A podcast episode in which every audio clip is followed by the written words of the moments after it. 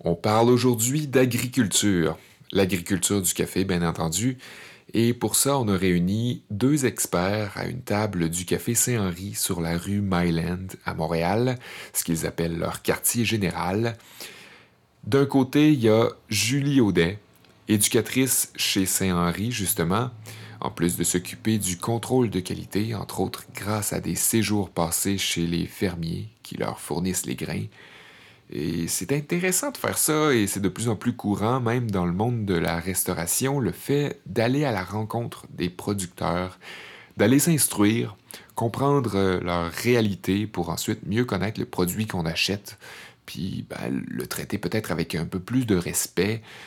Euh, Julie, au moment où on s'est rencontrés, elle revenait tout juste d'un voyage en Éthiopie, fait qu'on avait hâte de l'entendre nous raconter ses anecdotes l'Éthiopie, qui serait apparemment la terre d'origine du café, là aussi où il y aurait la plus grande concentration de plants sauvages et de diversité génétique, fait que c'est un peu mythique comme endroit, faut, faut savoir.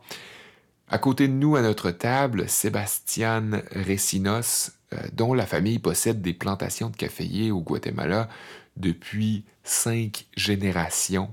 Jeune torréfacteur de 21 ans, vient juste d'apprendre le français un gars quand même impressionnant qui est arrivé au Québec en 2016 un peu sur un coup de tête.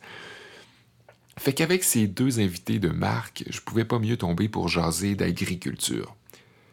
Mais avant, si vous me permettez, je vais vous faire une petite présentation grosso modo de ce dont on parle, le caféier. Un caféier, c'est une plante qui peut ressembler à certains égards à un arbre. Il existe plusieurs variétés et tout dépendant laquelle, il peut être très très grand ou plutôt trapu. Aussi, les cultivateurs vont la plupart du temps s'arranger pour que le plant pousse pas très haut pour faciliter la cueillette. Les fruits qu'on va communément appeler cerises, surtout à cause de leur couleur similaire, vont être choisis quand ils seront mûris à point, quand ils vont être rouges, rouges, rouges. Et si on décortique, euh, ben d'abord, je viens de le dire, il y a la peau rouge, mais en dessous, on va retrouver la pulpe du fruit. Sous la pulpe, on va avoir ce qu'on appelle le mucilage, qui est d'une texture euh, collante, gommante. Ensuite, on a une petite coquille de protection qu'on appelle la parche sous laquelle on retrouvera euh, une pellicule euh, grisâtre, et puis enfin ben, le, grain de café qui se, présente la grande majorité du temps en double. Il y, a, la plupart du temps deux grains.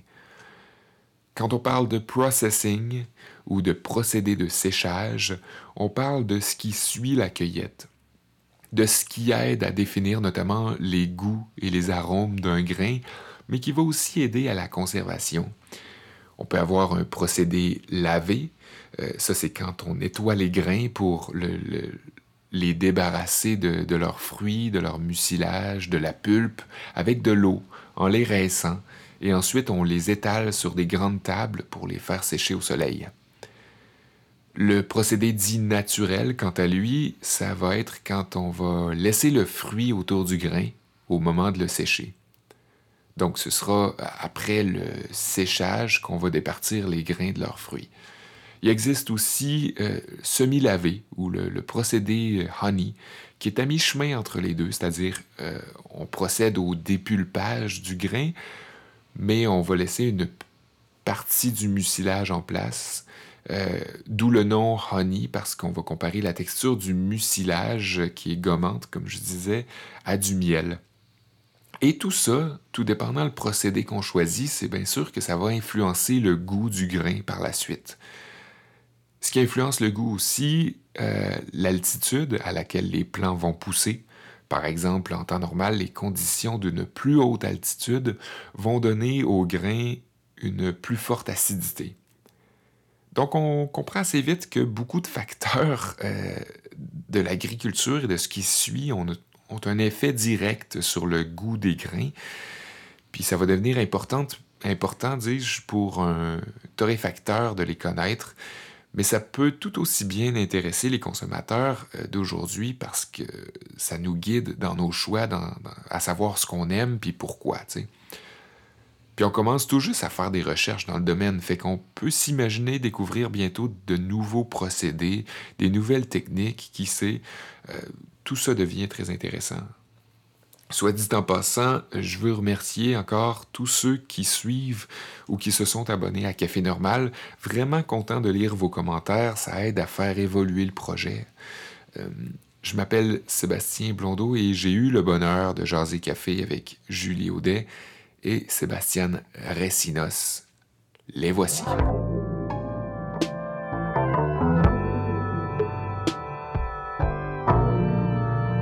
Développer des mots en espagnol. Juste pour me pratiquer, parce que moi, je suis en train de pratiquer, de, de faire mes cours. Là. Oh my god. Je suis en train de finir. euh, Tu je fais, je fais? YMCA au complet. Là. Je fais. C'est comme euh, deux ans et demi, dans le fond, le cours au complet. Je suis là-dessus. là. Mais je comprends vraiment bien l'espagnol, mais de parler dans la bonne conjugaison. Puis aussi rapidement que. Exactement, Ouais, c'est ouais. ça. oui. Puis c'est dans le but de. pour ta, Oui, pour ta c'est job en exact- fait. c'est là. juste- pour le quand, travail.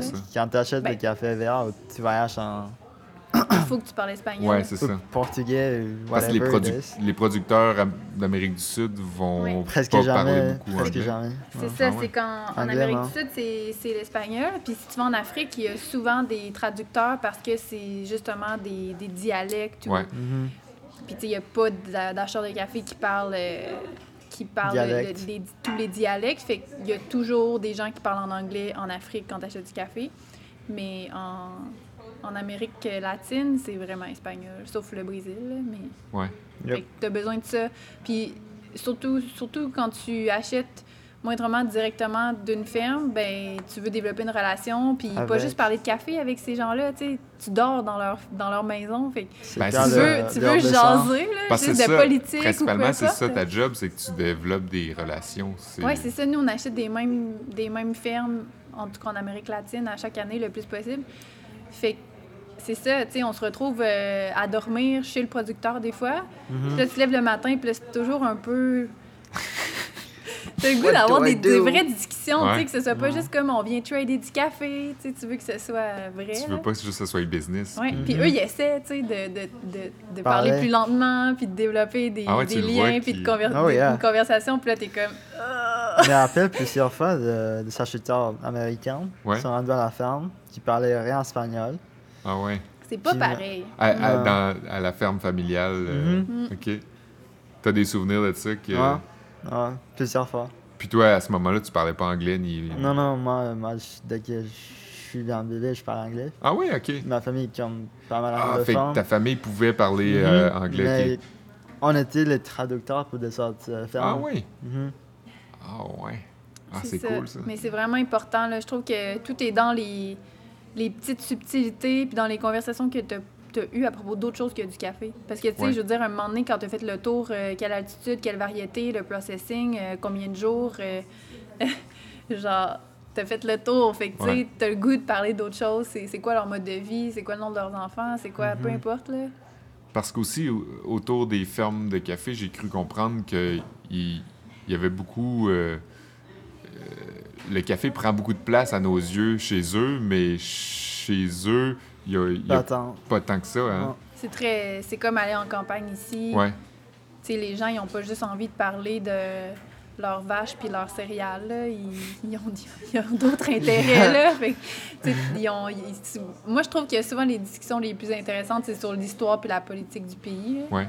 Parce que c'est souvent, le, le- le café est souvent vraiment Influencé. influencé par la- les politiques du pays.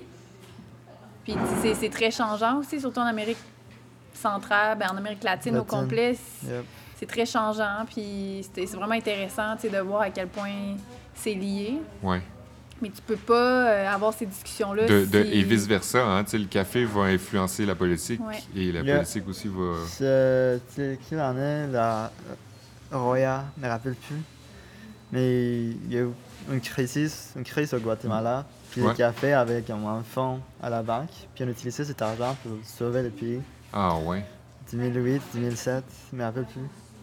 Puis toi, à ce moment-là, tu étais là-bas, en Mhm. 2008-2007, OK. Mais j'étais euh, j'étais au Guatemala. Puis euh, ils utilisaient les fonds, tu dis, Du café. du café pour Il- la banque aider en s'appelait politique. le banque café. La banque café. Il est fermé maintenant, mais Ah, c'était ouais. 2008, je pense. Ah ouais. J'étais à l'école, me rappelle. Tu te souviens, c'était quoi la crise ou... C'était jeudi, je me rappelle même plus. Non. Non. mais c'est comme, what the fuck, man? La banque café qui sauve le pays. Ben oui, mais quand c'est ta richesse, euh, j'imagine que ça, Ben, ça fait... ça, c'est- il n'y avait rien. Il a dû commencer à nouveau. Ah ouais. Parce que euh, quand ton, ton PIB est principalement influencé par le café, j'imagine que c'est normal au- aux yeux des Guatémaltèques, mettons, ou aux yeux des Colombiens, pour euh, citer d'autres gens qui, pour qui le café est très important dans leur pays. Ça doit, être, ça doit sembler plus normal d'avoir une banque de café. Oui, il y, a- y des- ouais, y a des banques de café dans, dans plein de pays. Ouais. Oui. Oui, j'avoue qu'au début, c'est un... tu t'attends pas à ça. C'est-tu vrai que moi j'ai beaucoup lu ça euh, pour un pays ou pour un autre que euh, les fermes de café vont euh, aider leur communauté, soit de par, euh, mettons, les, les producteurs, étant donné qu'eux ont euh, peut-être une meilleure job dans un pays où, euh, disons, le- le- le- l'environnement ne serait pas aussi prospère. Ben, ils vont essayer d'aider la communauté, disons, en, en créant de l'emploi ou en, en organisant des trucs qui vont générer euh, de l'activité. Est-ce que tu le vois, toi? euh? Ben, j'ai dans- vu, comme par exemple en Éthiopie, j'ai vu des, euh, des, des, des exportateurs ou des, des propriétaires de plusieurs euh, stations de lavage qui, eux, investissaient dans les communautés, euh, surtout au niveau de l'éducation, dans le sens de bâtir des écoles euh, ou euh, des puits pour que l'eau potable soit plus près, pour que les gens... Mais tu sais, c'est- toujours lié un peu avec le café, dans le sens que si une communauté est plus éduquée, ben ça va améliorer la qualité du café. Il va y avoir plus de gens qui vont avoir des connaissances Ouais. qui, peut- qui, qui peuvent améliorer la, la vie des gens. Puis, ben, l'eau potable, ils en ont besoin pour les, les stations de lavage. C'est souvent Tout interrelié. est là. relié, ouais. Mais euh, c'est ça, ils se rendaient compte. Par exemple, euh, en Éthiopie, l'école qu'on est allé visiter, euh, les gens avaient à, à- à voyager des kilomètres pour aller à l'école. Donc, donc les gens allaient juste pas à l'école. il y en a qui se rendaient à, à deuxième année, puis c'est tout. Fait qu'en bâtissant une école, eux, euh, ils contribuent à améliorer la vie de ces communautés-là. Puis c'est avec ces communautés-là qu'ils travaillent euh, avec les fermes de, les, les Ouais. producteurs de café. Donc, euh, c'est comme interrelié tout le temps. Avais-tu l'impression, toi, euh, Seb, de, que ta famille, étant donné qu'il était traducteur, euh, qu'il y avait une, une ferme de café, avais-tu l'impression qu'il y avait une position plus avantageuse euh, par rapport à d'autres dans le, dans le quartier ou c'était comme pas vraiment euh, le cas au Guatemala? ça va être euh, un peu weird, mais ma famille a reçu la terre depuis la colonisation. Ah ouais! Alors, on est. De génération en génération, Yeah. ils se sont toujours Moi, je suis la passés. cinquième. OK. Alors, la terre appartient à la famille depuis que l'Espagne est rendu au Guatemala. Alors, oui, mais pas à cause du café. Pas à cause du café, oui, c'est ça. Parce que c'est euh, par l'héritage euh, Mhm. familial, oui. Puis est-ce qu'il y avait une espèce de de- d'échange, étant donné qu'il il était traducteur, j'imagine qu'il il- c'était pas juste pour leur ferme, il aidait, tu disais qu'il aidait aussi les... Est-ce qu'il aidait les autres fermes avec les... les- ouais, acheteurs, ouais. les acheteurs, OK. Fait qu'il se- il- il se retrouvait à se promener d'une place à une autre. Ben, surtout à la région de, Hue- ben, la région de Huehuetenango, c'est géant. C'est c'est gros, ouais. La, la ferme à ma famille produit genre 5000 euh, sacs par Ah année. ouais. Puis nous autres, c'est une moyenne ferme. C'est quoi le rendement par hectare euh, à Huehuetenango? Euh, je me rappelle plus. Puis euh, au fil des ans, as-tu as l'impression que la ferme euh, familiale, ou du moins que les fermes en général, ont évolué beaucoup? Oui et non. À cause de plusieurs facteurs. Euh, Il y avait un, un bon boost euh, début des années 2000, OK. mais depuis la crise de cette maladie qu'on appelle le Roya, Ouais. Rust, Coffee Rust, Fait que dans le fond, à cause de la rouille, les plants. plusieurs familles ont perdu leur ferme, OK. puis euh, n'étaient pas capables de recommencer. Il n'y avait pas l'argent pour le faire. OK. Fait qu'il a fallu se réajuster à ce moment-là. Mhm. OK. Puis, euh, puis dans, dans les techniques, est-ce que ça a changé beaucoup ou Ben, Au fil des ans, ça. si tu parles de la communauté café, c'est bien, bien fermé. Ouais. Il est difficile de savoir des autres techniques utilisées genre en Costa Rica ou en Colombie. Ouais. Au moins que tu voyages. Tu vois jamais que quelqu'un ait créé toutes les techniques utilisées Ouais. dans ce pays-là, puis euh, fait, euh, fait un livre. Ouais. La première fois que j'ai vu, c'est ces euh. Counterculture euh, avec les variétés d'Éthiopie. OK. C'est la première fois de ma vie. Puis, euh, dans ma famille, on a eu des exchanges, Ouais, des échanges. des échanges avec des fermes en Colombie puis en Costa Rica, comme euh, pod the top of the tree? Quand tu tapes la, le top? Couper le, le- le bout des, des arbres, des arbres. l'arbre a grandi là. Ah ouais, pour, pour qu'il prenne de la largeur, Mhm. tu, tu le limites en hauteur. Ah ouais. Mais la première année qu'on a, qu'on a fait, les travailleurs ont refusé à le faire. Ah ouais. Ils croyaient qu'on allait tuer tous les arbres, puis tout perdre. Ben, c'est sûr, c'était comme un revirement de situation, puis il était Mhm. comme. il, a, il a pris le. il a dû- on a dû le faire juste avec euh, deux au lieu de dix, car le monde refusé à le faire. euh, prendre du travail. Ouais, ouais, ouais. C'est, c'est beaucoup de travail à juste faire comprendre Mhm. l'évolution euh, à des gens qui, depuis des années, font la même chose. Puis que j'imagine. euh, Mais rappelle quand. c'est pareil, c'est pareil ici ou ailleurs euh, avec d'autres choses. Mais je trouve que c'est c'est encore mieux quand c'est des producteurs qui vont dans des, dans des lectures ou dans des conférences, puis qui apprennent comment ça se passe dans d'autres pays ou qui voyagent justement dans d'autres pays producteurs, puis qui voient d'autres techniques, que des, des, des Nord-Américains qui se déplacent là-bas, puis Mhm. qui Ouais. leur disent... C'est ça la technique à la mode en Qu'il ce moment. faire, hein. C'est ça Ouais. le nouveau trend. c'est une espèce de devriez white m'écouter. explaining. Oui, exactement. Puis c'est. C'est- Des, des fois, peut-être qu'on aurait raison, mais c'est c'est pas C'est nous. pas de la bonne C'est pas manière, nous que ça fait des générations qu'on qu'on est caféiculteurs. là. Ouais, c'est ça.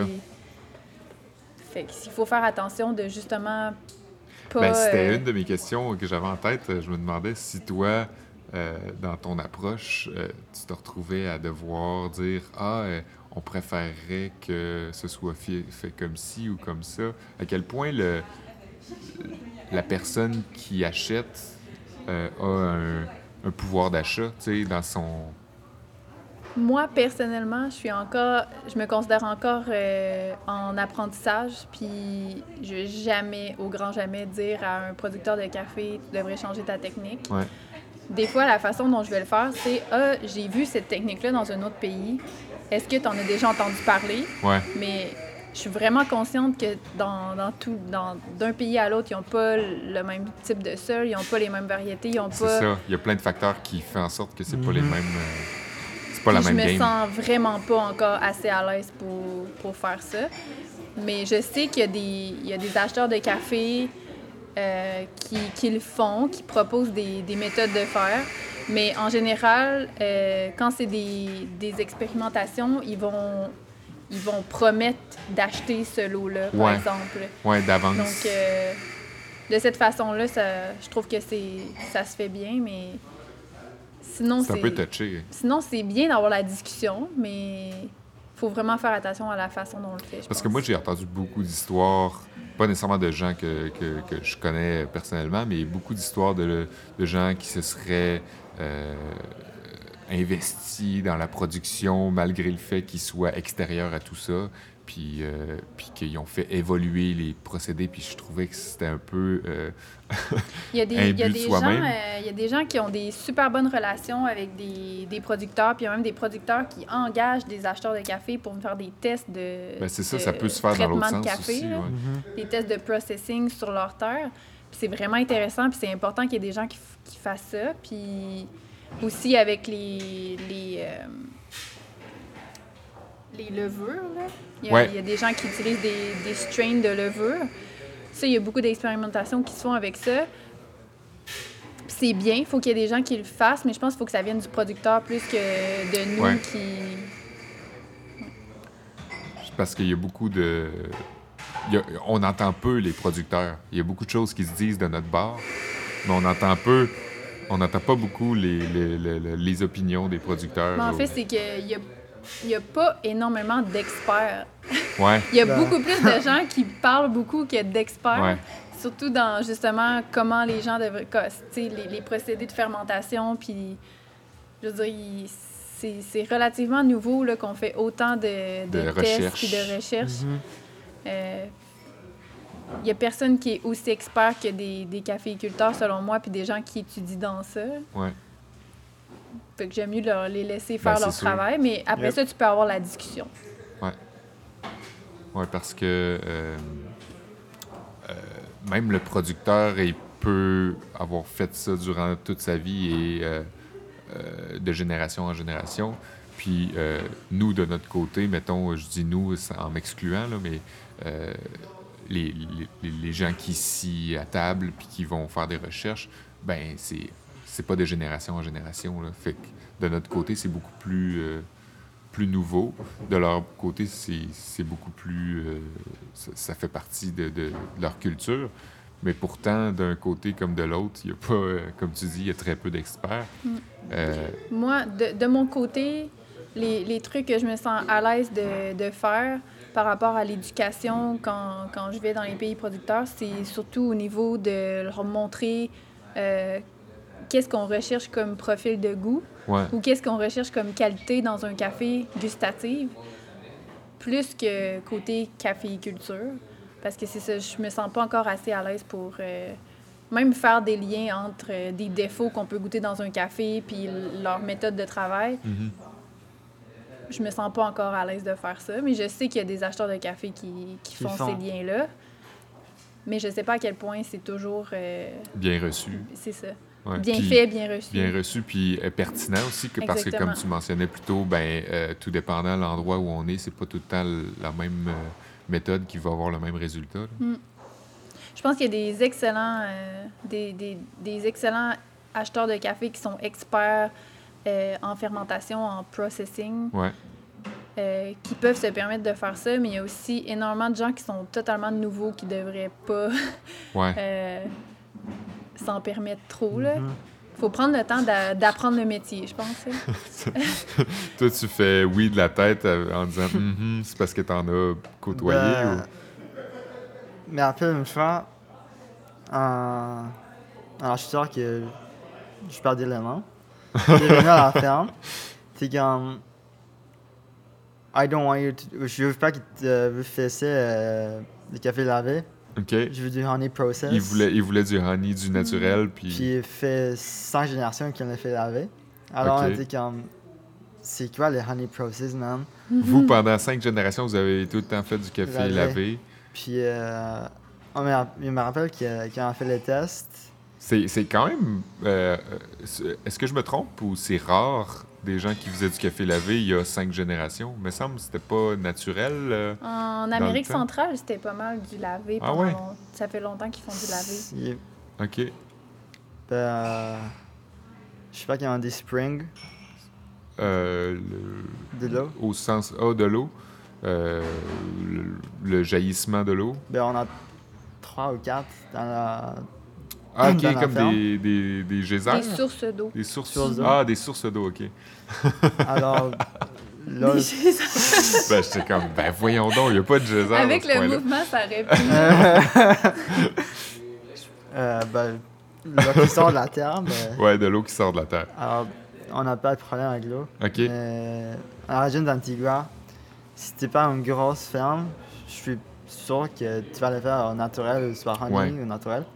Mais en revenant dans l'histoire, on a fait on a fait un test honey puis on a fail big time. Ah ouais, hein, ça n'a pas Puis marché. euh, l'acheteur il a pas acheté à la fin. OK. Puis on a été pogné avec euh, mes containers honey process Wow. tout foqué. Euh, C'était pas nice. Non, c'est ça. Je Ça pense qu'à partir du moment euh, que. comme pas... À partir du moment que tu veux qu'un fermier fasse une expérimentation, Faut que tu puis que ça vient de toi, t'achètes le lot. Ouais. Non. Faut que tu donnes une assurance que tu vas acheter le lot. Mais sinon, euh, comme je lui parle, Ouais. le acheteur surtout veut juste comme, soit que la qualité monte ou la maintenir. parle Ok. jamais comme je veux que tu fasses ci, faire ça. Ouais, c'est ça. Pas trop jouer avec les formules comme ça. euh, Jouer safe. Ah, mais sinon, le yeast, levure, Ouais, Les la levure, ouais. ouais. ça c'est de belles euh, expérimentations Ouais. que j'ai hâte d'avoir. Est-ce que tu as vu des, des exemples? Au Brésil, juste au Brésil, pas Au Brésil, Guatemala. ok. Pas encore, maman. OK. Mais. Toi, tes parents qui. C'est tes frères et sœurs qui. C'est euh, pas mes parents, c'est mes, mes oncles, puis ma tante, Tes oncles, OK. puis ma grand-mère encore. OK. C'est pour ça que le café que je terminais s'appelle Oui. euh, Tu m'as amené Mm, un, ca- un cadeau. euh, ça s'appelle Noémie, Noémie, c'est. c'est ma grand-mère. c'est ta grand-mère. Ça, c'est Wow. mon premier lot que j'irais aussi à, à les faire vendre. C'est un micro-lot de Guatemala. Il est très bon. Maragogip. J'ai OK. goûté. T'as euh, déjà goûté, toi? Ouais, m'ont- J'ai eu droit à un, un échantillon euh, Ok. il y a un petit bout. Before releasement. Avant Wow. que c'était out, c'était sorti, euh, j'ai donné une petite boîte à Julie.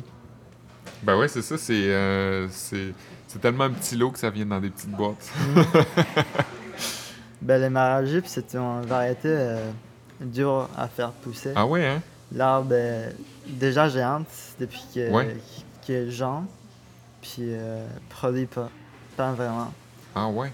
Euh, Ça Prod- produit moins de, de fruits des que. cerises, Ah ouais. cerises presque pas, produit presque pas.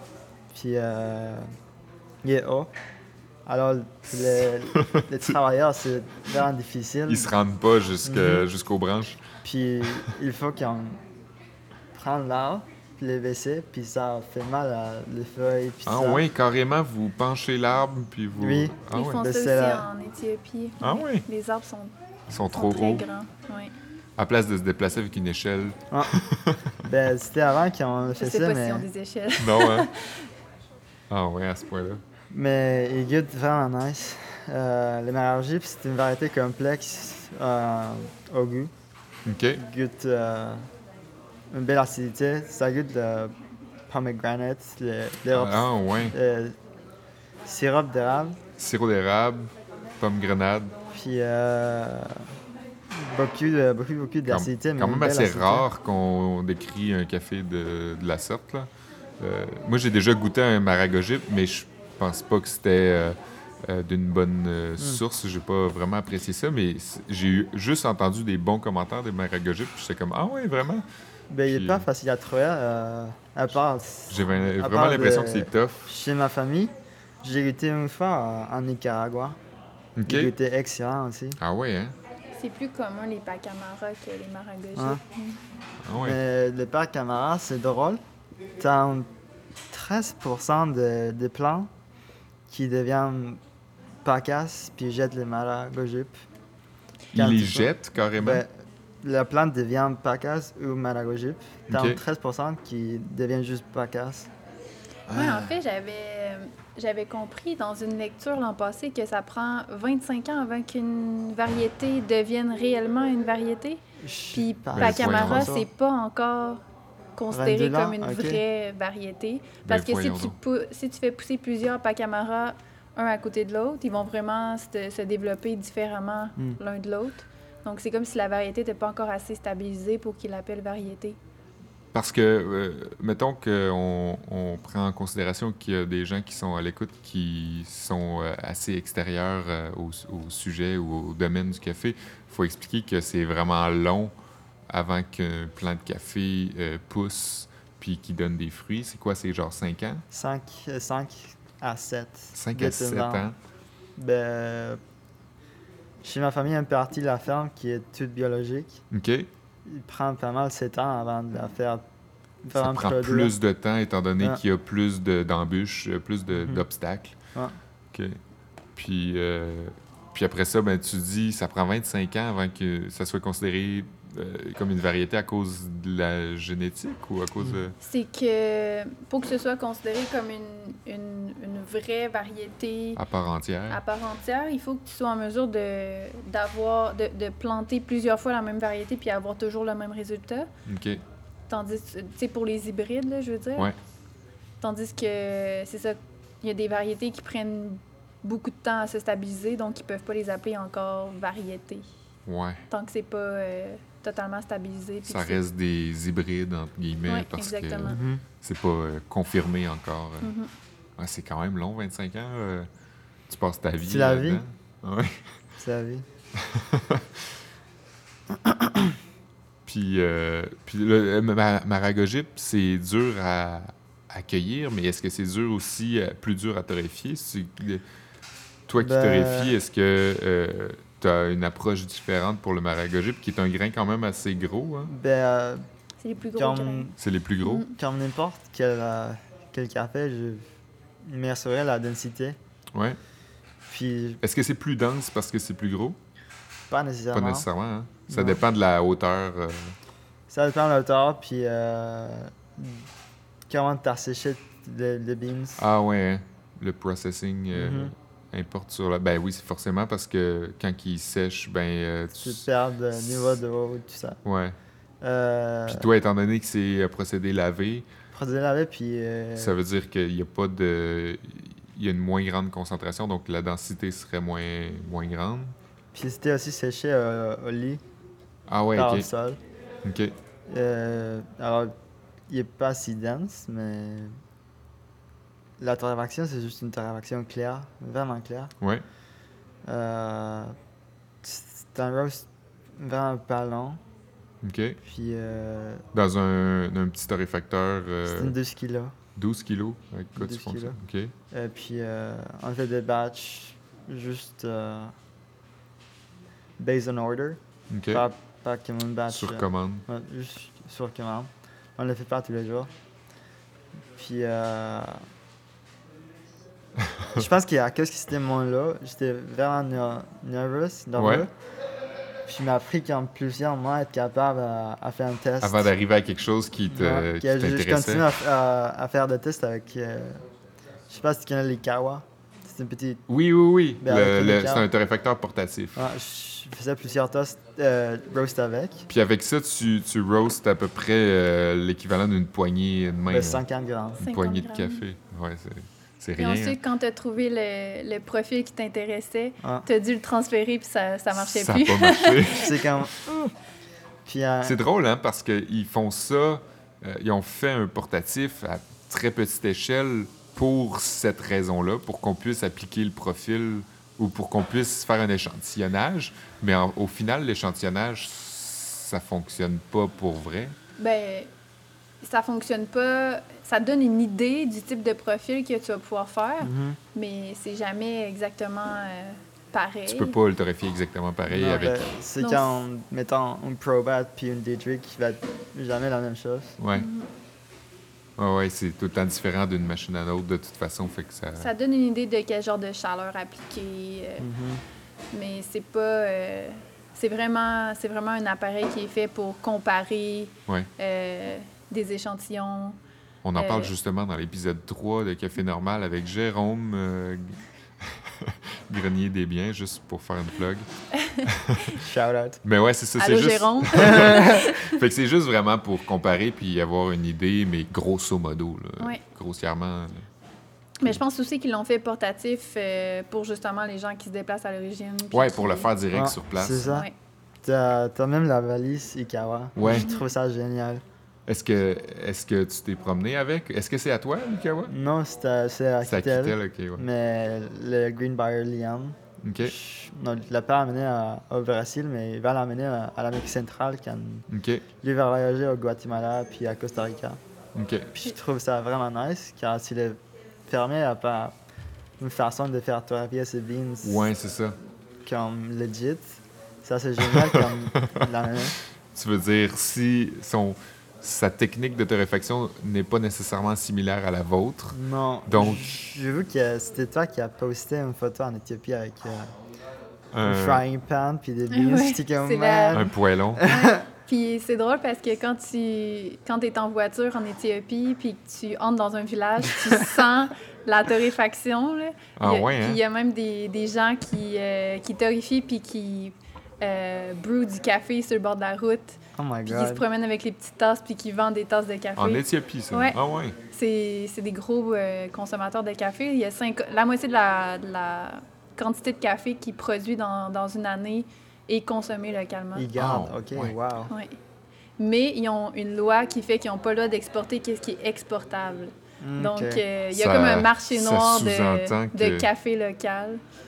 Ça sous-entend qu'ils gardent la meilleure qualité pour l'exportation ou quoi? Oui, oui, oui. Ah ben, ouais. tous, les, tous les pays producteurs font ça. Ouais. Mais il y en a, euh, comme l'Éthiopie, qui ont quand même un gros, euh, un gros commerce local. Ok.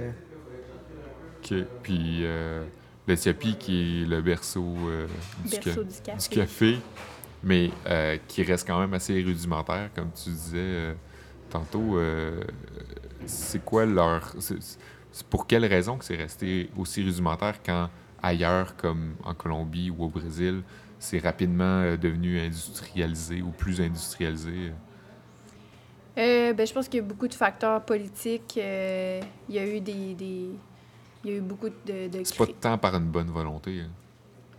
Euh, ben, dans le contexte de l'Éthiopie, c'est- complexe, là, dans le sens où euh, ils ont eu une grosse période de famine. euh, Il y, a, y a- y a plein de, de facteurs qui ont fait que, côté économique, ça s'est pas développé euh, Ouais. euh, si rapidement comme plein de pays en Afrique. Mais je pense que c'est un. En ce moment, c'est sur une bonne lancée, en tout cas. Euh, Puis ça, se développe euh, très rapidement. C'est un des pays d'Afrique qui, euh, qui, sera- qui se développe le plus rapidement en, en ce moment. Euh, je pense qu'avec la, la réforme récente dans, dans le commerce du café, ça va vraiment aider à ce qu'ils puissent aller chercher plus de valeur pour la qualité de leur café.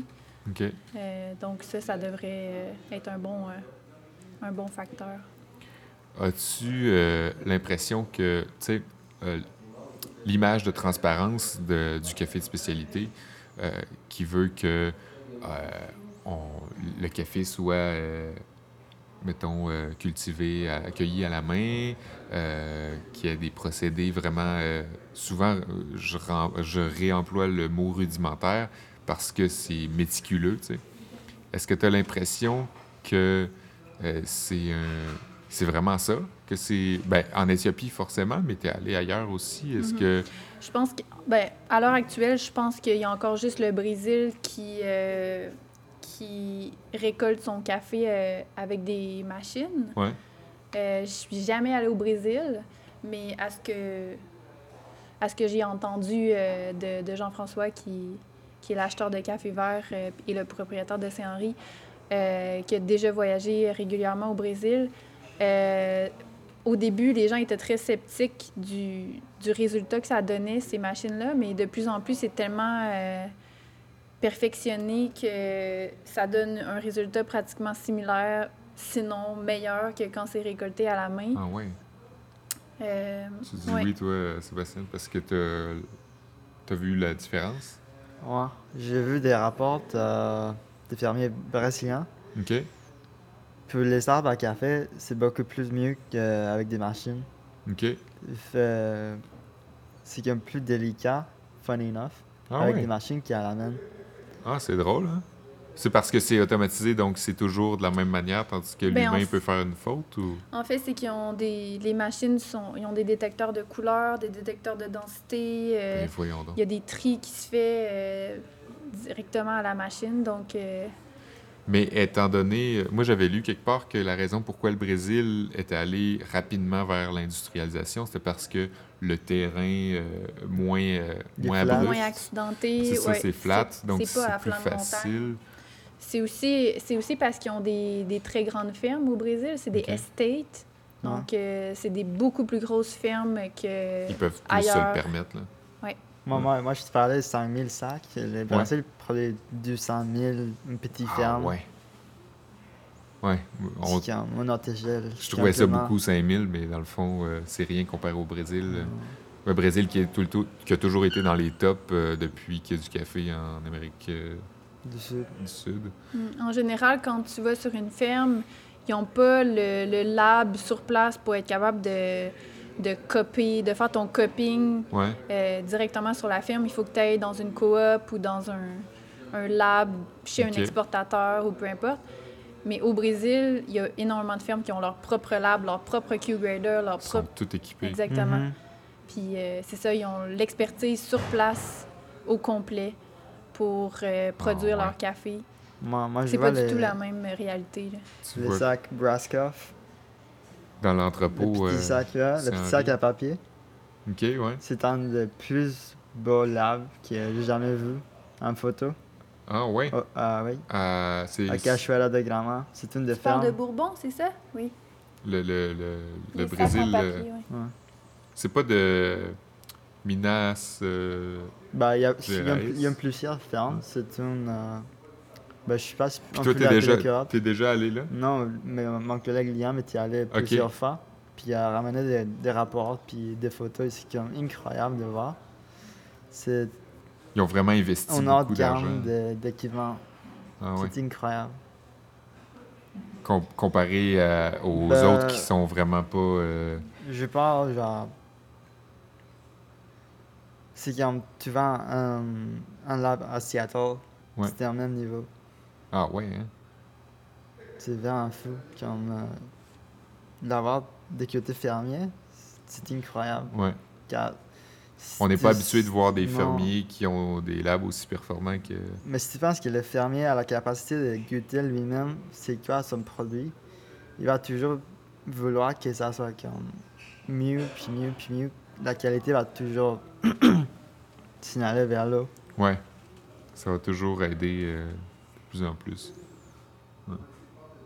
Puis, euh, puis justement, ben, au, au Brésil, euh, les cafés sont, sont assez similaires parce qu'il n'y a pas d'altitude. ben, pas similaire, mais je veux dire, étant donné le peu d'acidité dans les caractéristiques euh, des grains brésiliens. Ils font énormément de- d'expérimentation au niveau du processing, Mhm. des, techniques de, C'est ça, ça de développe plus, séchage ça et de développe plus au courant fermentation. de... Ouais, donc, il y, a- il y a le pulp naturel qui est euh, très similaire au honey process Ouais. qu'on trouve plus en. Amérique latine, euh, en Amérique centrale. Euh, ils ont aussi de plus en plus de naturel, puis honnêtement, c'est la, f- pour moi, c'est la façon la plus intéressante, le, le profil gustatif le plus intéressant euh, au Ah ouais. Brésil. Il y a vraiment des, des beaux cafés, euh, quand c'est bien fait, là, avec des notes super tropicales ou euh, des raisins. euh, Ah ouais. Ouais, des, des notes qui t'attribueraient pas au Bré- à un café du Brésil D'emblée. là. en général. Ah ouais. Oui. L'année passée, le Hatch Roasters à Toronto, ils ont sorti un café mas- maceration. Carbonique, Yeah. macération carbonique. Mais c'était en Éthiopie, ça. Oui. Oui, mais avant le Hatch, j'avais goûté à, chez Veloso Coffee au Brésil, un des plus grands, grosses fermes. OK. La même, euh, le même processing, Le même euh, procédé, ouais. c'était incroyable. Faut vraiment goûter le bubblegum. Ben, à travers... euh, ah ouais, euh, avec Mais un au Brésilien? Brésil, Oui, Ben voyons. avec un Mhm. différent au Brésil, c'est Ah Comme- ouais. Le niveau. C'est fou à quel point juste le procédé va influencer... euh, Mhm. Juste à cette étape-ci, c'est crucial là, pour le procédé euh, de séchage. Ben, je pense aussi, si on, on pense à long terme, euh, au niveau des ressources, ça va être de, ça va être de plus en plus... C'est de plus en plus important de, de travailler les procédés qui ont besoin de moins d'eau. Yep. Ouais. Donc, euh, les procédés naturels, euh, les honey process, euh, les machines, les eco-pulpers, tout L'eau se faisant de plus en plus rare. euh, Oui, donc euh, je pense que ça va devenir de plus en plus populaire, puis qu'il y a beaucoup de, de recherches qui se, fait, qui se fait justement avec les... pour réduire les quantités d'eau euh, utilisées. Que c'est une bonne chose qu'on trouve des, des nouvelles techniques pour apprécier les naturels ou euh, des au moins modifier un peu ce qu'on les idées préconçues qu'on avait par rapport au Mhm. terroir puis aux procédés qui se faisaient dans certains pays. Ouais. Parce Car- que. Avec les naturels, on a. ben, euh, on goûte souvent ça qu'on appelle le funk. Ouais. Puis le funk, il est pas vraiment bien bu au niveau café. Il est pas bien vu. hein. Non. Surtout dans les naturels, tu trouves le, ça qu'on appelle le funk. Mais un bon naturel au, au Brésil, il va goûter euh, le chocolat noir grillé. Ouais. Rien de funk. Quelque, ch- quelque chose de beaucoup plus traditionnel, là, Mhm. beaucoup plus euh, euh, commun. Là. Si tu veux. Ouais.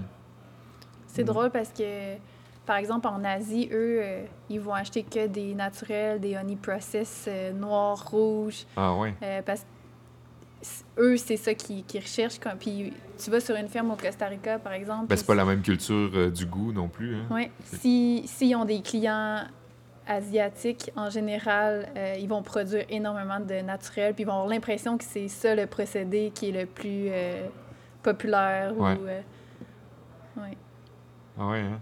C'est vraiment, autre- comme je disais, une autre culture du goût, fait que ça fait en sorte que le procédé, il va, qui, va être, qui va être primé, ça va être vraiment plus porté sur le, le, le funky, comme tu disais. Là.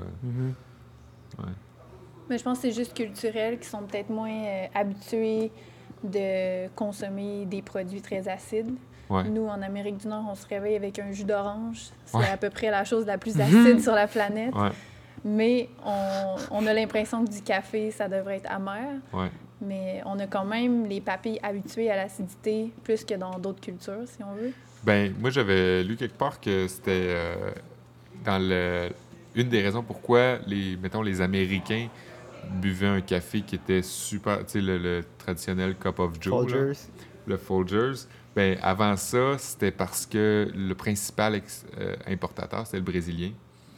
Puis que euh, les techniques de torréfaction étaient assez rudimentaires. C'était comme vraiment. Ben, si on parle euh, 1970, ou Ouais. quelque chose de même, puis à date, les Brésil euh, produisent surtout café Robusta. Ouais, aussi. C'est ça.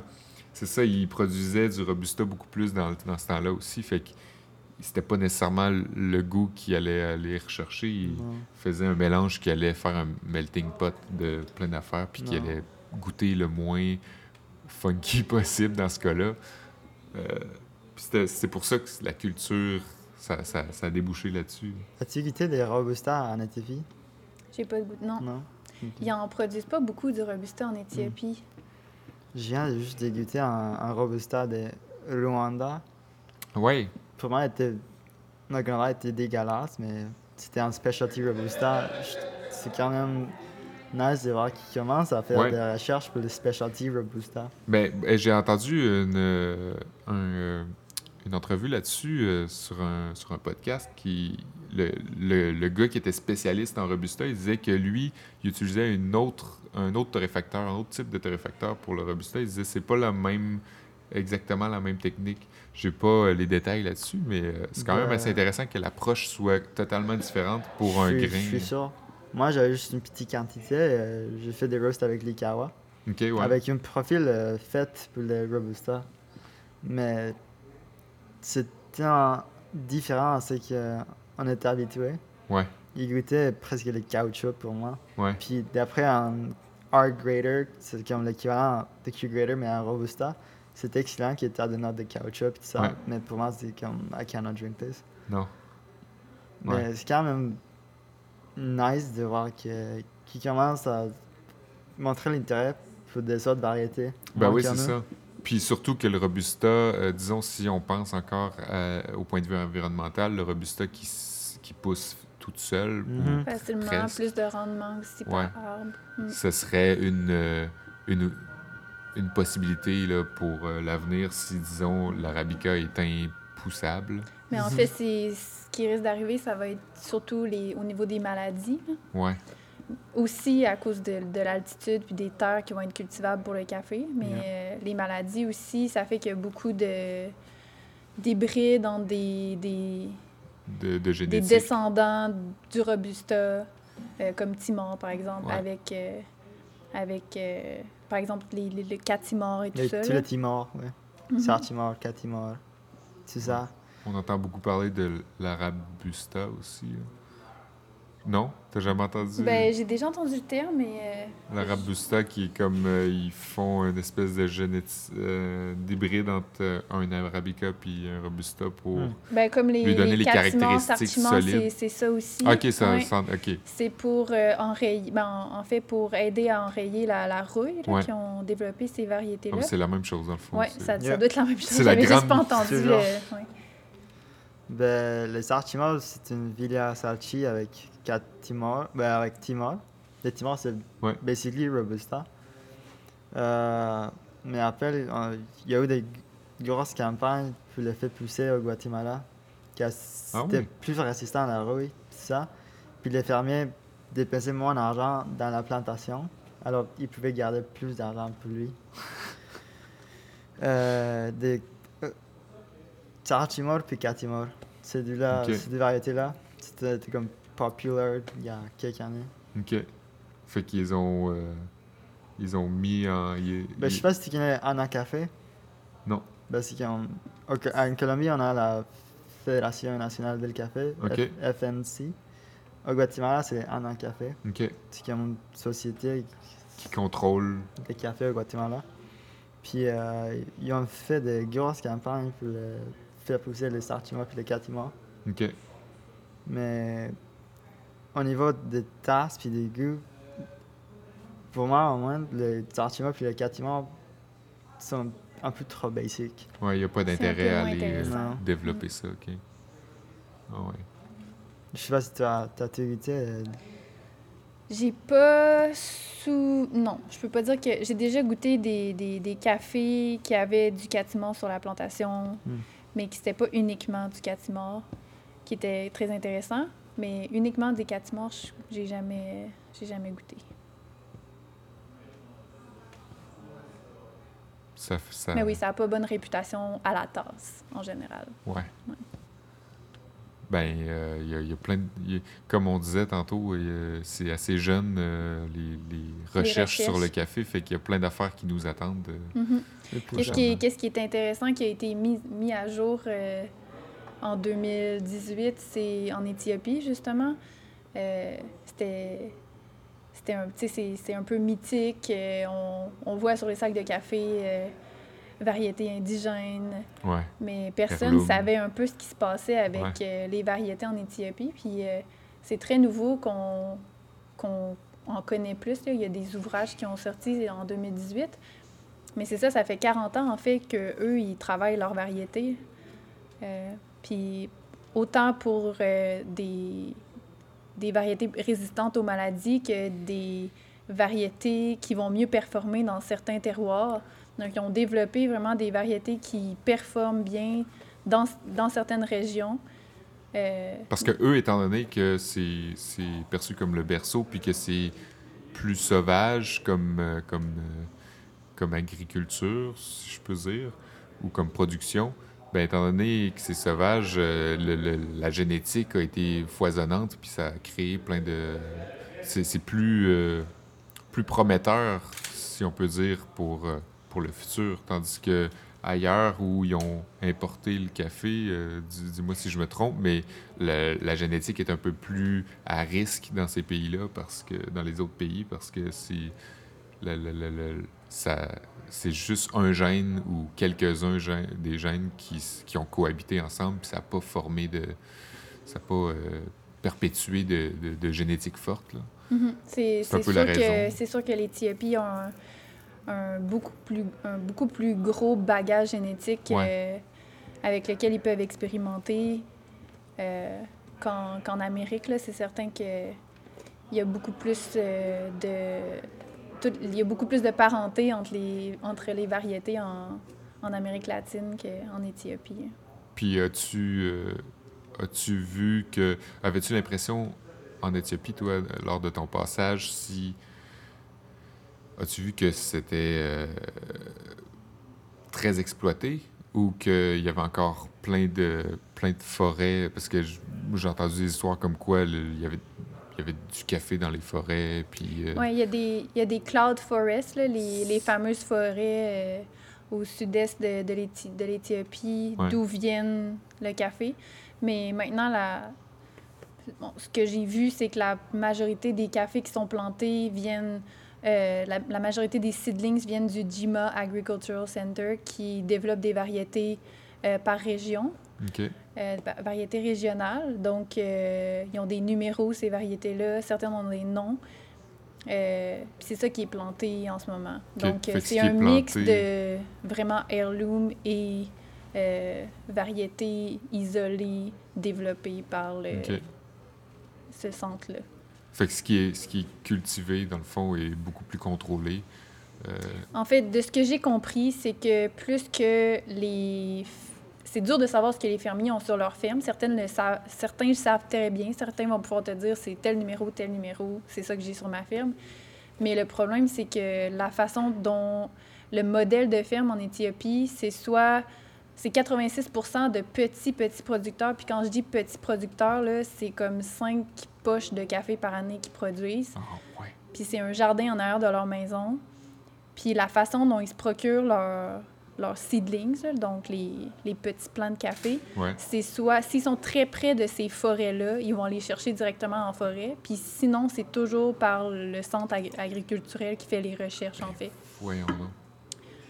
Donc, euh, sinon, il y a d'autres modèles. Il y a les estates qui sont des un peu plus grosses fermes, Ouais. ben, relativement plus grosses, mais il y en a comme 65, je pense, en Éthiopie. Ça, c'est, pas, ça, ça- c'est pas énorme. c'est vraiment pas la, la norme. La norme, c'est vraiment le petit producteur qui a un jardin en arrière de chez eux, qui fait pousser du café avec d'autres euh, plantes pour se nourrir, puis qui apporte ses cerises à soit une coopérative ou une station de lavage euh, privée. Qui, elle, va s'en occuper. Puis, À euh, partir de là, donc eux reçoivent des sous quand ils vont porter leurs cerises. Si euh, ils travaillent avec des coopératives ou des stations de lavage qui donnent des premiums sur la qualité, si la station de lavage a vendu beaucoup de, de, de café bien gradé, ils vont remettre des sous, un deuxième paiement. Mais en général, ils reçoivent un paiement, puis c'est à la à la poche. quand ils donnent les, c'est au poids, Au quand ils donnent le, le café. Ah ouais. C'est comme. euh, tout- toutes les réalités sont possibles, on dirait, euh, d'un Ouais. pays à l'autre. Donc, c'est pour ça que la, la- la traçabilité du café en. Éthiopie, ça a été très difficile. Puis ça a été beaucoup... euh, le gouvernement l'a beaucoup géré aussi. C'était pendant longtemps, ben, jusqu'à il y a deux ans, euh, il y avait Mhm. une... Il vient d'avoir une réforme, en fait. C'est pour ça que ça commence à être très intéressant d'acheter du café en Éthiopie. Mais avant ça, tous les cafés, sauf les cafés qui étaient... euh, des... En fait, il y avait, il y avait différents modèles, mais la- les coopératives faisaient partie d'une union de coopératives, puis eux pouvaient vendre directement, si on veut. Sinon, c'était euh, toutes les stations de lavage, les estates devaient passer par un- une plateforme qui s'appelait le Ethiopian Commodity Exchange, le ECX. Puis euh, tous les cafés, quand ils arrivaient là, étaient gradés de 1 à 5 euh, selon leur qualité. Puis étaient aussi attribués à une région qui n'est pas nécessairement une région physique. Je ne sais pas si ça fait du sens, mais c'était comme Ouais. un peu un brand. Par exemple, le café de Sidamo, qui est, peu, qui est plus une région depuis, depuis longtemps, qui est plus... Il y a de la zone de Sidama, mais le brand, c'était le café Sidamo, par exemple. Puis il y a encore plein de monde qui ont ça sur leur... Mais si tu fais des recherches, le café, il, il vient peut-être de Gougy, il vient peut-être d'une autre région. Mais quand ça passait au SCX, ça, c'était le brand qu'on écrivait sur le sac. Ouais, encore. Donc, en termes de traçabilité, il y avait des grosses lacunes. Puis là, ils viennent d'avoir, ils viennent d'avoir une réforme euh, qui permet de faire des, euh, du marché un petit peu plus direct, donc de bypasser le ECX. euh, il, y a, il y a différentes politiques, là, mais ça devient possible depuis 2017. De sorte que la traçabilité soit beaucoup plus, Beaucoup plus fidèle. Oui, c'est ça. Puis je pense qu'il va y avoir. qu'on va être capable d'aller chercher beaucoup de valeur au niveau du café à cause de, ces, de, ces, de cette réforme-là. Toi, Tout à euh, fait. ouais, tu, tu hoches la tête euh, Ben, parce que euh, comment ça se passe euh, dans, dans ton coin de pays au au Guatemala? Guatemala, par la même euh, raison que on l'a fait depuis des générations, Ouais, on a des ententes avec plusieurs roasters partout au monde. ok. Fait que c'est Euh. déjà très établi, vous, Oui. étant donné que ça fait longtemps que c'est là. Mais ça, c'est juste ma famille, si tu veux. Ouais, Euh, tous les autres fermiers qui n'ont pas des ententes, faut que le petit price soit comme haut pour que Ouais. tu puisses survivre. Si Ouais, c'est ça. Tu dépends juste dans- pour les. Si tu dépends. Wait, let me think what I'm going to say. si tu vives, tu en es juste avec euh, l'argent de, de café, ouais. tu peux pas. Faut qu'il y ait des alternatives au café. Oui, toujours. Même au Brésil, euh, toutes les femmes qui ont du- du café, Ouais. ils ont des olives. Des olivants, ouais. Il faut y avoir quelque chose d'autre si tu veux survivre quand tu es fermé de café. Ouais. J'ai entendu euh, des- certains font aussi des ruches avec du miel. Euh, Il y a des gens qui font des plantations d'autres choses aussi. euh, Oui. ouais, Même, ben, on a comme plusieurs petits détails qui nous aident à être capable de vendre le café un petit peu petit peu plus cher. ouais, On est biologique, euh, ouais. on le fait depuis des générations. faut trouver des, des façons de faire monter le prix pour. euh, Mais quand tu le fais, genre, si t'es biologique, il, il est difficile de faire pousser le café. Ouais, c'est ça. Tu peux pas comme. How do you say that word in French? Like manure? M- Manuel? Non, non. Comme. Plant food? Je sais pas. Ouais, euh, tu peux pas. euh, Donnant de, quoi chimique euh, ouais, pour que la plante pousse plus. Tu peux pas. euh, puis. tu produis moins. À cause de même. ouais, c'est ça. Tu as plus de pertes. Oui. Ouais. c'est un, c'est un risque à prendre parce que là. Mais si tu le fait que la plupart des gens veulent juste pas le faire parce Non. que le risque est trop grand. Puis, euh, puis la même raison, il est difficile de faire des achats direct. Ouais, Car tu as des gros maisons de café, CAF comme Export Café ou n'importe quoi, ouais, qui mettent un premium par son, puis achètent tous les petits producteurs. Même Starbucks Ok. met un premium au Guatemala. Genre 10 pièces de plus qu'elle est ici. Puis ça, c'est 10 pièces que tu n'en as pas dans ta poche, puis tu prends. ouais, c'est ça. Euh, Fait que c'est, étant donné le, le- le- la pauvreté plus, euh, plus présente, ben les gens vont essayer de se démerder euh, en faisant ça. Fait que la traçabilité est, est dure à Et avoir étant donné. Ouais, elle vient de disparaître. ouais. Même si il n'est pas le même qu'en Éthiopie, que juste 200 qui étaient capables de le faire. Au Guatemala, tu étais toujours capable de le faire, mais Le volume est là, c'est juste que. Ouais. l'argent, il n'est pas là. c'est ça. Puis euh, il faut survivre. Si tu es fermé café, tu peux pas vraiment survivre. Est-ce qu'on devrait payer le café vert plus cher? Tellement. Mais en fait, la question est est-ce qu'on peut vendre du café torréfié plus cher? C'est que c'est ça, c'est ça qui est, qui est difficile. C'est pas juste les, les acheteurs de café qui doivent acheter plus cher, Ouais. mais c'est la- les consommateurs qui doivent acheter plus cher leur café torréfié. C'est c'est une question de, de perception. là. Parce que on achète le vin euh, très cher. Hein? Mhm. Puis, Oui, c'est une euh, comparaison qu'on fait toujours, café puis vin. ben oui. Café, vin, euh, on entend aussi de plus en plus euh, bière. Parce que niveau culture, ça peut euh, peut-être plus se rapprocher. Il y a un peu moins de, de, de, de barrières avec le. Mais moi, La bière moi- est plus dans la commodité. Là. Ouais, moi, je me rappelle toujours euh, que je suis retourné au Guatemala à un moment donné, 2015, je pense. Puis j'étais allé à la ferme. Puis ma famille a aidé depuis euh, longtemps, la petit, le petit village. Là. On a donné de, de l'eau, de l'é- de l'électricité, de drains. Puis, euh, j- j'étais venu dans le patio de café pour voir les séchages. OK? Puis, il y avait euh, un travailleur sans, sans bottes. Puis, il m'a acheté sans doute des bottes.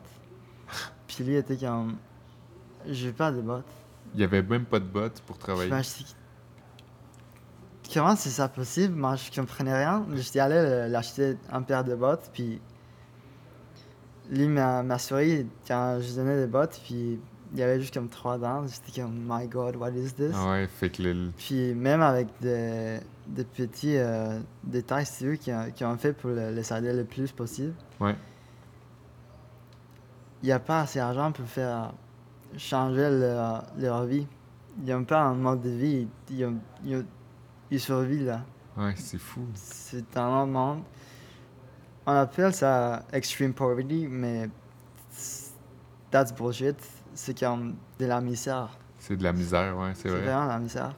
Car qui moi, j'avais 18 à l'époque, mais j'avais 18 hein.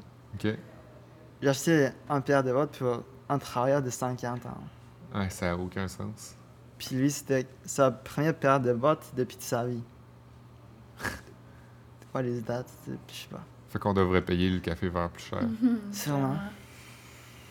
C'est que, c'est que la majorité du café, c'est c'est acheté en, en, en dessous du coût de production. là. Ouais. C'est certain que quand on achète du, du café de spécialité, euh, euh, c'est pas la, réa- la- c'est pas la réalité euh, Non. du, du marché. là. La, la plupart du café vendu mondialement est, est tradé à, des, à un prix ridicule. Ouais. Même, même pour le café de spécialité, Oui. Même le café de spécialité, c'est c'est sur la limite qui des est, fois. là. qui est toujours plus cher euh, Mhm. sur Ouais. la tablette euh, au bout de la ligne. Fait que c'est pour dire, euh, ça veut, ça veut dire beaucoup ça pour le café de commodité qui est vendu encore moins cher à l'épicerie, mettons. Mhm. Mais toi, toi, t'étais allé à, en Haïti? Ouais. Je peux, je peux même pas imaginer c'était quoi euh, là-bas, la scène. Mhm. Le, le problème majeur en Éthiopie, c'était les infrastructures pour, au niveau du café. Ils n'ont pas énormément d'al- d'altitude. Euh, ils ont des problèmes euh, climatiques, là, dans le sens les, les ouragans, c'est certain que ça aide pas les plantations de café. Mais ils ont, sinon, ils ont- il y aurait tout ce qu'il faut pour avoir une, une, une économie du café Viable. viable, mais euh, c'est ça, les infrastructures, c'est impossible de, de se rendre aux, aux régions productrices. Ça, c'est quand il n'y a pas des manifestations qui bloquent les routes. Euh, Puis c'est ça, les ouragans chaque année, euh, c'est recommencé. Surtout qu'il y avait des, des, des variétés de caféiers, eux, qui plantaient depuis, depuis toujours, qui avaient seulement un tronc. Puis à chaque année, il y avait des, des ouragans, puis ça emportait euh, énormément de caféiers, donc c'était toujours à recommencer. Donc il y aurait des, des moyens de, de, de faire pour que l'économie reprenne, mais c'est ça, t'as pas, pas de route, le café prend une éternité à se rendre euh, au port. Euh, puis il n'y a, pas- y a pas du tout d'infrastructure pour euh, que ça fonctionne, l'exportation en tout cas, Ouais. mais ils ont un gros commerce local de café, ils boivent énormément de café là-bas. Puis ça, ça va bien, mais la, la production de café a, a énormément euh, baissé dans les dernières années. Puis, je disais récemment qu'en 2015, il y avait recensé le- le- la production mondiale, 9% apparemment provenait d'Afrique. Je trouvais que c'était peu, 9 Euh, C'est peut-être juste dû au fait que Brésil puis Colombie produit tellement plus, mais avez-vous l'impression qu'entre 2015 puis aujourd'hui, ça a augmenté, ce pourcentage-là? Parce que Euh, tu- toi, tu dis que tu vois que l'économie a l'air de, re- de reprendre... C'est euh, pas, c'est pas nécessairement une question d'économie du pays, c'est aussi le rendement sur les plantations de café qui n'est Ouais. pas du tout la, la main- le même qu'au Brésil, par exemple. Ouais, c'est ça. Donc, euh, avant, avant qu'ils deviennent un- des pays producteurs qui peuvent accoter, euh, Euh, Des- les, des les gros joueurs, là. ouais, ça, ou je juste sais des même pas moyens si, joueurs. je sais même pas si ça, ça va, possible. ça, ça peut. là. Ok. Mais là, ça, je veux dire, moi, je connais un petit peu plus euh, la situation en Éthiopie, mais il y a d'autres pays producteurs en Afrique. Mhm. Ou le Kenya, par exemple, c'est un bon producteur de café. Ouais. Euh, mais avant qu'on renverse, euh, je pense que ça va toujours être. Je pense que la, en- les, les prochains qui vont produire beaucoup de café, ça va être l'Asie. Ouais. Sûrement. Il y a énormément de, de, de Au nouveaux pays producteurs émergents. Ben, le En Asie, là, le si Vietnam, c'est c'est surtout de Robusta, je pense. Robusta, ouais. Mais en termes de café de spécialité, il y a le, le Myanmar puis la Chine qui ont commencé Ah à. ouais? Oui, la Chine, c'est fou, man. Ah ouais? Ça fait des années qui, qui ont le- la plantation, mais qui exportent pas, puis le monde ne connaissait pas, mais Ah il est là ouais. depuis des années 4 ans, je pense. Ben, voyons donc. Depuis les années 80. Mhm. La SCA a fait un petit rapport il y a quelques semaines, quelques mois. Ah oui? Mais oui, euh, moi, dernièrement, j'ai goûté des cafés du Myanmar puis j'étais très impressionnée. Là. C'est, Ah ouais? c'est un profil un petit peu différent, mais vraiment intéressant. Super clean. Euh, je pense. Puis aussi, c'est, bon qu'il y ait des nouveaux pays euh, producteurs de café. euh, Pour quelle raison? Ben, je veux dire, il y, a de plus en, on- on- il y a de plus en plus de buveurs de café de spécialité. Ouais. Puis il y a le, le marché en tant que tel suit pas. Ouais. La, la production suit pas. Le, Ça vient rebalancer, d'après toi, le- l'engouement pour le Ben, café. c'est aussi a. intéressant que, qu'on- que cette industrie-là soit développée dans d'autres, pays.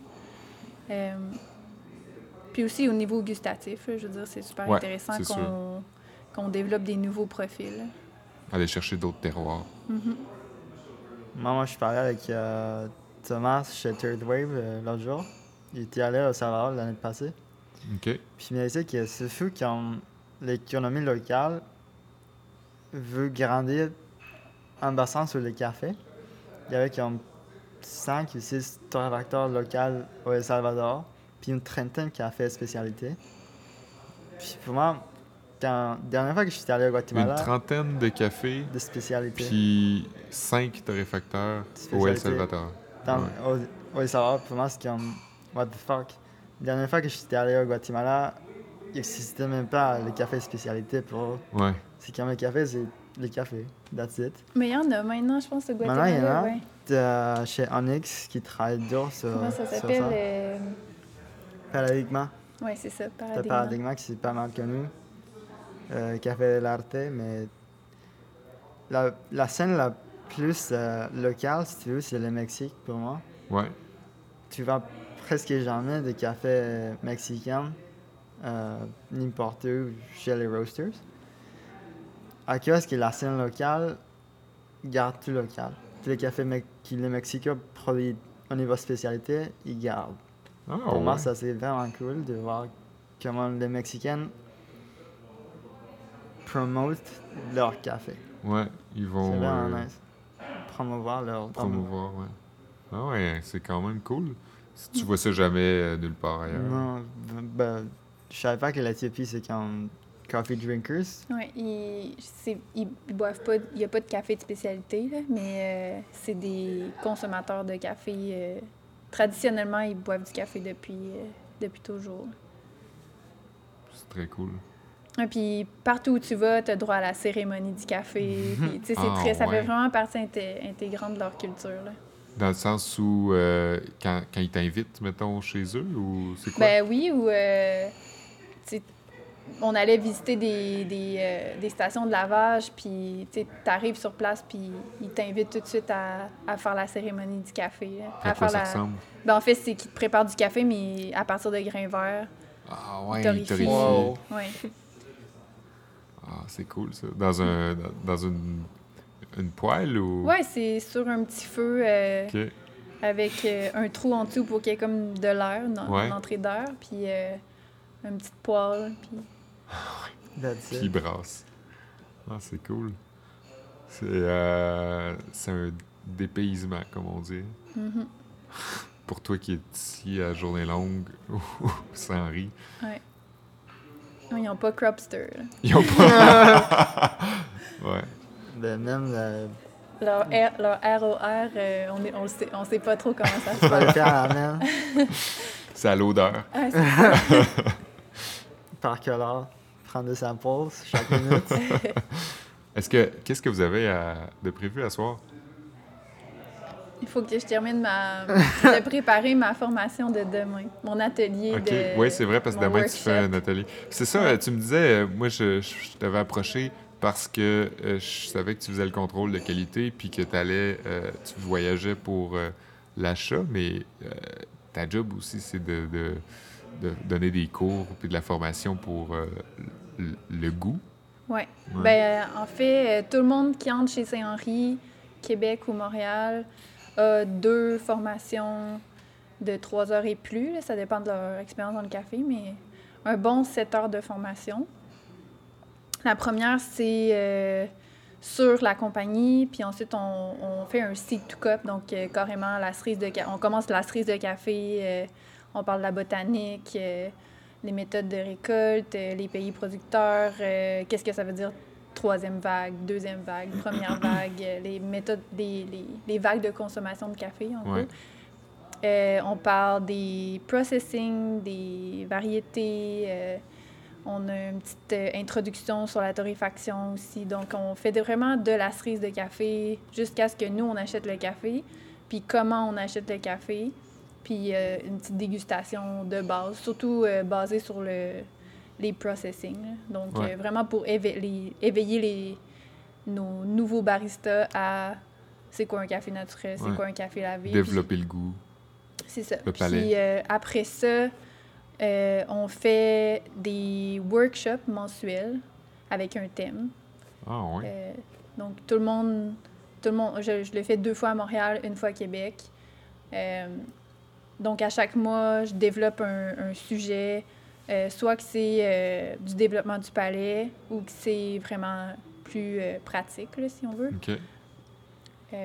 Donc demain, par exemple, la première partie, c'est de la théorie sur l'histoire et le marché du café en Éthiopie. Puis ensuite de ça, on fait un atelier de développement du palais basé sur des fleurs. Donc, euh, on goûte plein, plein, plein- de fleurs à l'aveugle. Donc, euh, il y a du colorant alimentaire, fait qu'on voit pas les, la couleur des liquides. Pour pas influencer. Puis euh, on essaie de deviner c'est quoi. Puis ensuite, on tombe tout de suite à une table de plusieurs cafés éthiopiens. Donc, c'est pour ça que j'avais demandé à Sébastien de m'apporter un éthiopien. Puis l'idée, c'est d'essayer de, de faire des liens entre les, ce qu'on vient de goûter puis les cafés, Ouais. les cafés éthiopiens qui sont Aller chercher le goût. souvent qui floraux. là. Ouais. Fait que c'est ça. je- C'est toujours un peu euh, euh, une partie développement du palais puis une partie... du euh, jasmin dans tes fleurs. Oui. ouais. Donc, OK, ça, cool. ça devrait être très intéressant. Tu vas être là, toi, demain, euh, I Sébastien? wish. Ouais, Non. c'est juste ouvert aux employés de Saint-Henri, Ah, malheureusement. On donne aussi bon. des, euh, des formations au public, là, comme Ouais, il y en, en ce a une en moment, ce il y en moment. a une, ouais. Euh, ça, c'est c'est Nick qui donne les formations. On en donne euh, trois différentes à Montréal puis à Québec. Ça fait beaucoup de bruit, soit dit en passant. Hein? Moi, j'en entends beaucoup parler. OK. euh, de, de, de, de, de toutes parts, là, des gens de, de, tout, de tout niveau viennent ici, puis ils font Mm. des, des formations, puis après ça, tout à coup, ils se prennent pour... euh, ils deviennent passionnés. Ouais. C'est assez, c'est ça, c'est assez de base. Là. C'est, Ouais. On pousse pas trop parce qu'on veut que, on veut que ça, Ça reste accessible. accessible à monsieur, madame, tout le monde qui se fait un espresso sur sa breville à la maison. Mais euh, l'idée, c'est d'éveiller, c'est ça. Il y en a une qui est vraiment sur la caféculture. On fait des, des on, on- fait un espèce de mi- mini cupping, là, très de Ouais. base, avec euh, le nez du café, qui est comme un outil Oh, avec wow. des fioles. Puis on essaie vraiment d'éveiller la curiosité des gens au terroir, aux différents terroirs des Ouais. cafés, avec euh, des notions sur euh, la caféiculture. Puis la deuxième, c'est vraiment plus sur l'espresso. Mais c'est ça, on essaie de pousser, mais pas trop, pour que ça reste facile d'approche. Très cool. Oui. Ça fait en sorte que, ben, après ça, il y a plus de gens sont, qui se sentent investis dans Mhm. cette culture-là, puis ils vont acheter leur café plus cher. Puis après ça, le producteur va avoir Mhm. euh, peut-être plus d'avantages. Je donne aussi un- une formation à- dans une école à, à- à Québec, là, ça s'appelle l'École hôtelière de la capitale. Ah! C'est l'équivalent du, des THQ Ouais. à Montréal. Puis c'est vraiment une formation pour la restauration.